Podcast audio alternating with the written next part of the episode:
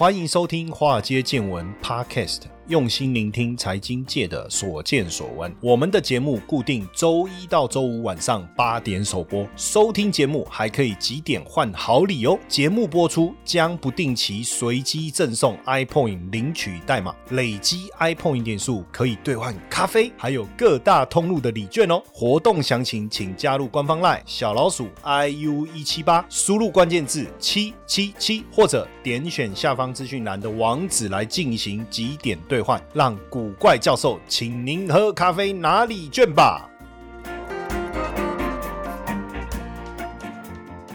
股票市场千奇百怪，见怪不怪。大家好，我是古怪教授谢承彦。呃最近有一个资料呢，就是统计中国市值五百强的这个名单哦。那腾讯呢重夺榜首，拼多多也回到前二十名哦，前二十名。这个去年呢，这个大陆不止大陆了哈，全球的形势都很复杂，受到疫情啊、俄乌战争啊。哦，联总会加息这些因素的影响。那目前这个统计，在上海、深圳、北京、香港、纽约十六六个主要交易所上市的中国公司，那剔除已经退市的哈，那目前总共是八千六百五十四家，比二零二一年又增加了三百七十八家哈，三百七十八家。那整体呃市值五百强有重新的洗牌哦。那腾讯呢重夺榜首哦，腾讯重夺榜首。当然呃五百强当。中还是有不同程度的一个变化哈，那像小鹏啦、歌尔股份啊、威尔股份啊，还有未来啊，哦，就就跌幅相当的大哈，跌幅也有达到。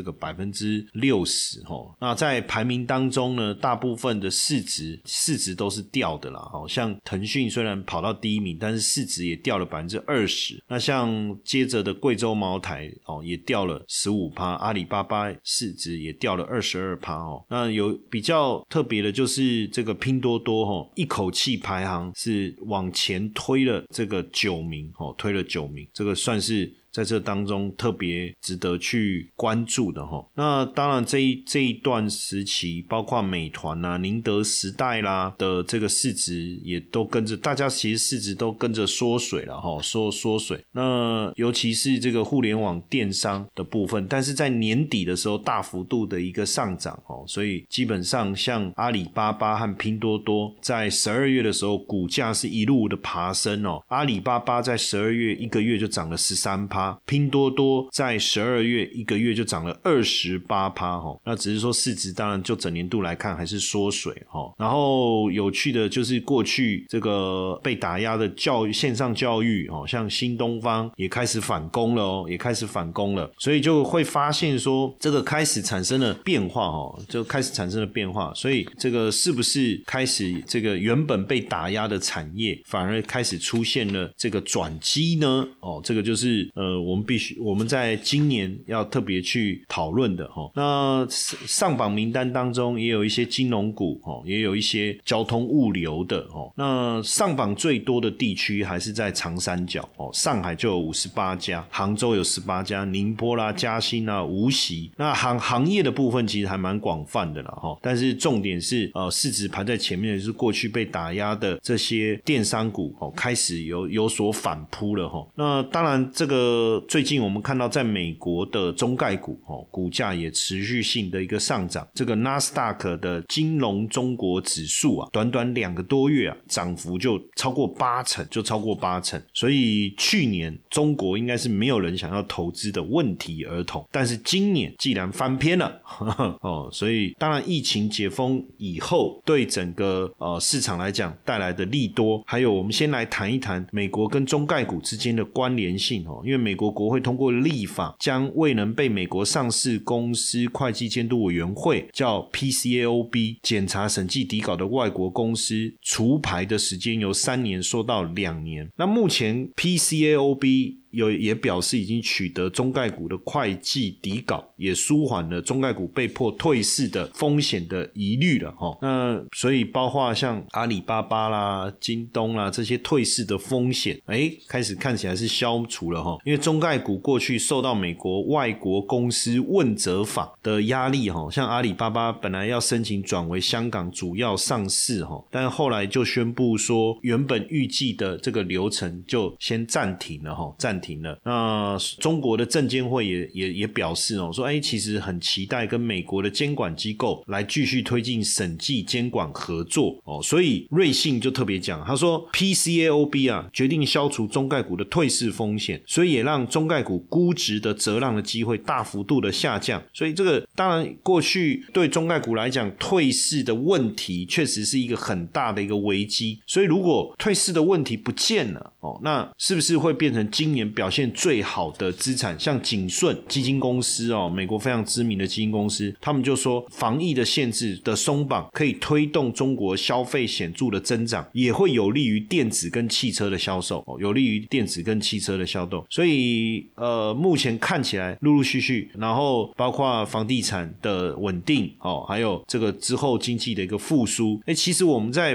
盘点这个中概股啊，去年这个涨幅五大赢家跟输家哈，涨幅最多的是金科能源。中国医药、中原海运跟新东方，还有以岭药业，没想到吧？新东方、好未来跟新东方，好未来、新东方、好未来哈。然后最大的输家是小鹏、旭辉、未来、歌尔声学跟斯摩尔国际哈。那当然，金科能源为什么在这个二零二二年会涨这么多？它其实二零二二年一月才在上海证交所科创板上市，科创板上市哈。所以我觉得，呃，金科能源嘛。对于这个电力的一个需紧缩的一个需求哦，这个是一个主要原因。那中国医药哦，当然是这个放弃动态清零的限制哦，对它的帮助。那中原海运主要还是大家还是乐观看待整个产业了哈。那补教是去年表现最差的，但是对于北京监管的这个松绑，可能。它这些股票就开始反弹，哦，就开始反弹。那以岭药以岭药业最主要还是在莲花清瘟的这个胶囊了哈。那为什么小鹏不是电动车不错吗？可是我觉得去年主要问到。遇到的问题应该就是晶片短缺吧，还有竞争激烈的问题，然后那像旭辉控股主要是这个也受到了一些中国房市的影响，那未来汽车的问题就跟小鹏是差不多的，那高尔孙学我觉得主要都还是清零的问题哈，消费性电子大概都是这样，所以这些过了，那是不是就利空出尽了哦？那其实大部分的呃这个这个外资机构都认为哈，都认为最坏的时间点已经过去了，尤其是目前认为呃整个。确诊的状况应该会在这个三月啊，全国两会之前应该能够尽快阳性哦。那如果如果是这样的话，哇，那真的是未来复苏的速度就很快了哈。而且你看这个，我觉得一个指标啊是李嘉诚啊，李嘉诚在二零一一年习到习近平上台后，就不断在卖中国的这个资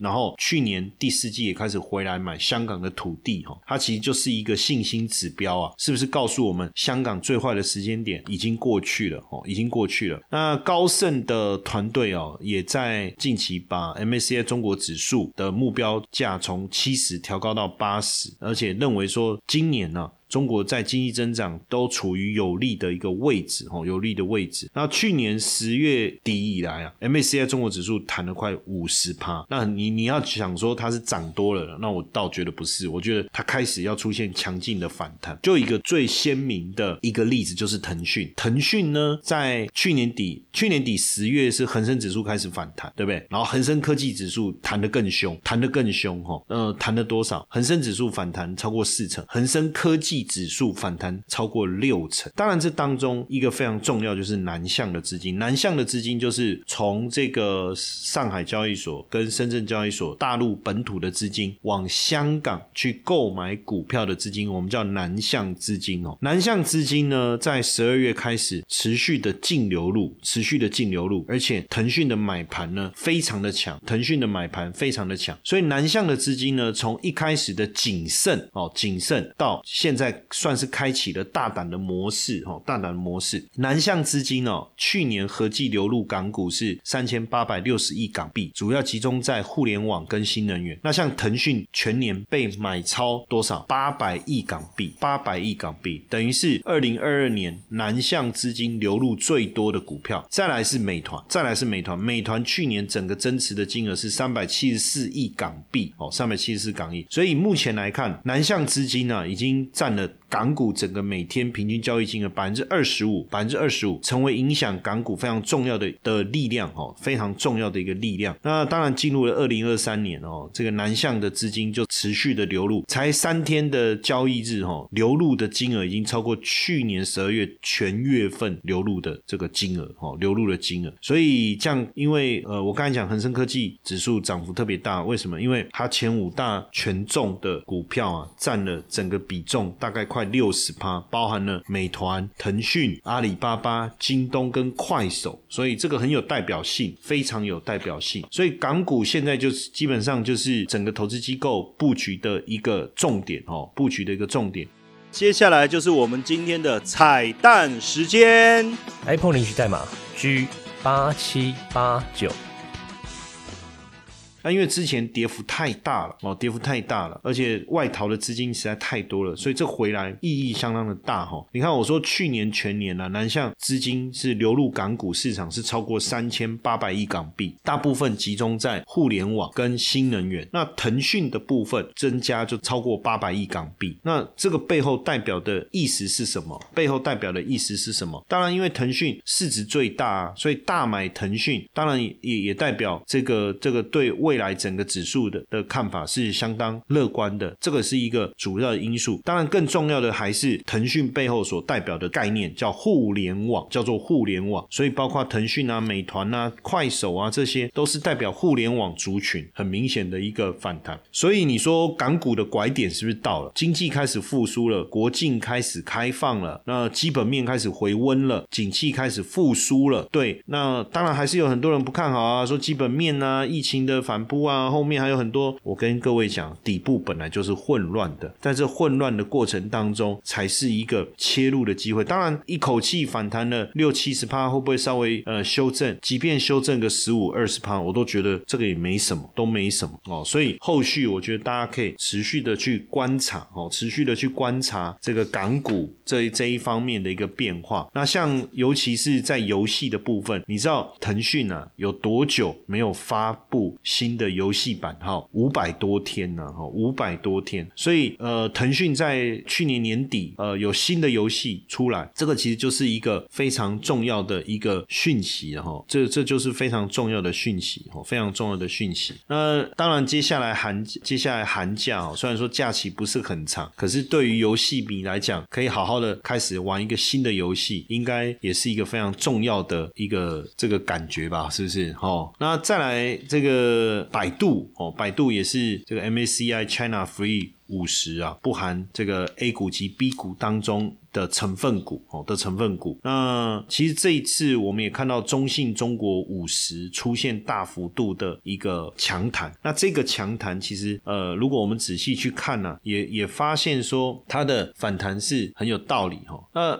从月线来看呢，它最高是三十六点四二，最高是三十六点四二。那时间点就在二零二一年初。那大家从阿里巴巴到腾讯游戏，到这个电商，然后到这个美团被点名，然后这中间还有教育产业，反正就一路惨了哈，所有的就一路狂杀，一路崩跌，到二零二二年底最低的十三点五。其实这样的一个修正幅度真的是相当的惊人哦。算是相当惊人，但是呢，连续三个月的上涨，其实也在告诉我们，这个底部的讯号已经出现了哈。那因为中信中国五十啊，它的它是 follow 这个 MACI 啊 China Free 五十啊，不含 A 股及 B 股的 ETF 哦，当中持股比重最高的就是腾讯，第二是阿里巴巴，两者持股的比重呢就超过三成，超过三成。再来是美团、京东、建设银行、中国平安、拼多多、百度，所以我们也。来看一下这个百度最近的状况是怎么样哈。那大摩是调高了百度的目标价，调高了百度的目标价，认为这个它的整体的获利呢会开始呃好转哦，会开始好转。去年底的时候，百度在这个第二十届的广州国际汽车展览会啊，车展展示了一个阿波罗的智慧驾驶这个系统，未来还有这个自驾计程车、机器人计程车哈。那其实包括大陆有很多的电动车的品牌哈，包括坦克五百啊、广汽埃安呐这些哈，都会搭载百度的阿波罗的这个系统。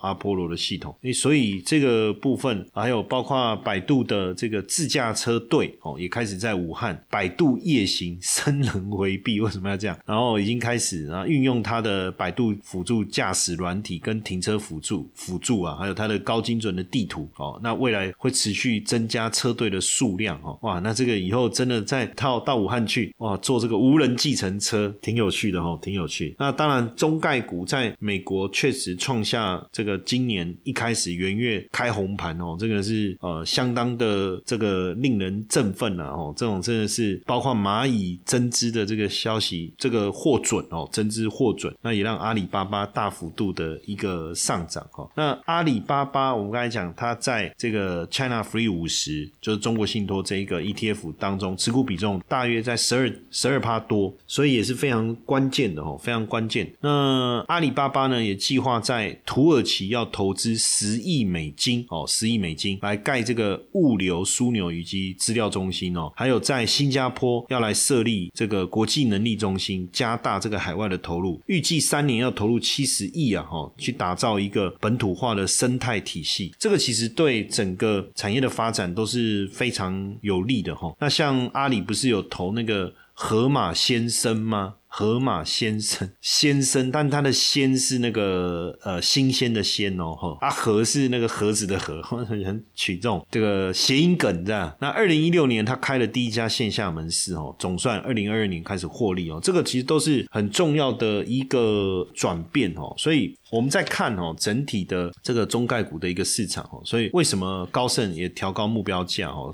这个因为现在当然现在这个马云也不再享有控制权，所以他们也认为最糟糕的时代应该已经过去了。那在这个中信中国五十的成分股当中，排第四的是京东，京东的部分哦也开始哎也开始活跃起来了哈。那京东呢也打造了这个超级京城哦同城年货节，所以麦格里呢也认为京。东的这个收入的增加符合市场预期，也把它的净利润往上调整哦，所以也开也给它调高这个目标价哈，哇，调高目标价哈，所以你会发连这个大和大和证券也发表研究报告，调高这个京东的目标价，然后重申买入哈，重申买入。那主要也是因为去年十二月订单开始复苏哈，那对于京东的这个收入，他们也给予调升，那预计今年整体收入应该可以调成长百分之。十六百分之十六，也就是说，今年呃，虽然第一季会受到疫情的影响，不过后续这个疫情状况和缓以后啊，呃，消费的需求的支出会开始需求增加，支出当然就会增加，那对京东来讲会有利。那另外一个，我们刚才提到这个排行榜飙升的这个拼多多哈，那目前也是中信中国五十前十大成分股之一啊哈。那拼多多它现在在拼这个海外版的应用程式叫 Temu。那美国就有买家就就分享，他说：“哎呀，一开始不过就只是要浏览一下而已啊，哈，结果没想到被这个超低价吸引以后，就疯狂下单。他就他说他不知不觉购物车就塞了十四件的产品，而且十四件多少钱？九十块美金呢？哎，如果他在美美国会不会一件就要九十块美金？结果他说，哎，他买了什么？有毛衣，有夹克。”有无线耳机，有眉笔，连碎后机哦。他说平均一件这样两百块有找，哎，我看了我都想要上去上去逛逛看哦。那 Temu 就是美版的拼多多嘛，它就是主打超低价。二零二二年九月在美国上线，人气一路飙升呢，四个月下载量就突破千万了。然后十一月一号到十二月十四号更冲到美国 APP 下载排行榜榜首哦。那所以你看哦，地缘政治的问题，疫情打乱供应链。那虽然说美国企对降低对中国依赖，可是便宜这件事情大家还是戒不掉哦。所以你说要真的戒掉中国制造，可能也没那么容易。那当然，为什么拼多多它在美国还可以维持这么超低价哦？主要还是它在中国所打造的供应链哦，跳过了中间商，可以直接跟制造商啊、品牌商来采购，再销往美国，所以它不用在美国这个盖仓库，它直接从中国送过去，还是省下了这个盖仓库、建立仓储网络的巨大成本。所以除了低价，当然还有一些补贴啦，哦，包括没有低销的限制、免运呢，哦，因为一般来说你至少要买多少才免运，它没有，然后九十天免费退货，三十趴的折扣，甚至你如果在社群平台分享，可以拿优惠券，也可以跟陌生人组团玩游戏来拿折扣哦。比如说他们现在有一款热销的产品，就是联想的无线耳机哦，就卖八美金哦，八美金哦，比亚亚马逊还便宜四十趴哦。如果你再用优惠券，只要三块美金就可以买到哦。那现在这个耳机已经卖出了十万副哦，卖出了十万副，所以很很多美国美国民众啊，也因此而持续在这里消费下单，对不对？哦，消费下单。所以过去大家很在意的是速度，可是现在大家发现，好像晚几天拿到有什么关系？便宜不是更好吗？而且现在很多人还会，美国民众还主动推荐，你知道吗？跟家人分享，想要去赚那个十十块美金的奖励金，然后呢，还退出了亚马逊的 Prime 会员。所以是不是有可能会撼动这个亚马逊？当然有待观察。可是确实，这个拼多多是这个声势其实相当的大哈。然后加上这个又开启了一个二零二三的年货节，呃，希望透过这个新的消费模式带动这个满足大家年货的这个需求哦，年货的一个需求。所以整体来看呢，经济环境稳定哦，疫情的阴霾也脱离了，政策性的打压目前看起来也出现了转变哦。那股市都已经跌成这样了，再跌，原本打击股市下跌的因素逐一的消除，那未来当然只有看涨一途了哦。所以如果你对刚才我们讨论的议题，你觉得哎你有兴趣，想要再多进一步研究，其实也可以去看一下呃，像中信中国五十这样的 ETF，它是不是有机会在这一波的上涨过程当中，能够给我们带来一些意外的惊喜？嘿，各位铁粉们，如果喜欢华尔街见闻，请大家多多按下分享键，让更多人能听到我们用心制作的节目。你们的一个小动作，是支持我们节目持续下去的原动力哦，快去分享吧！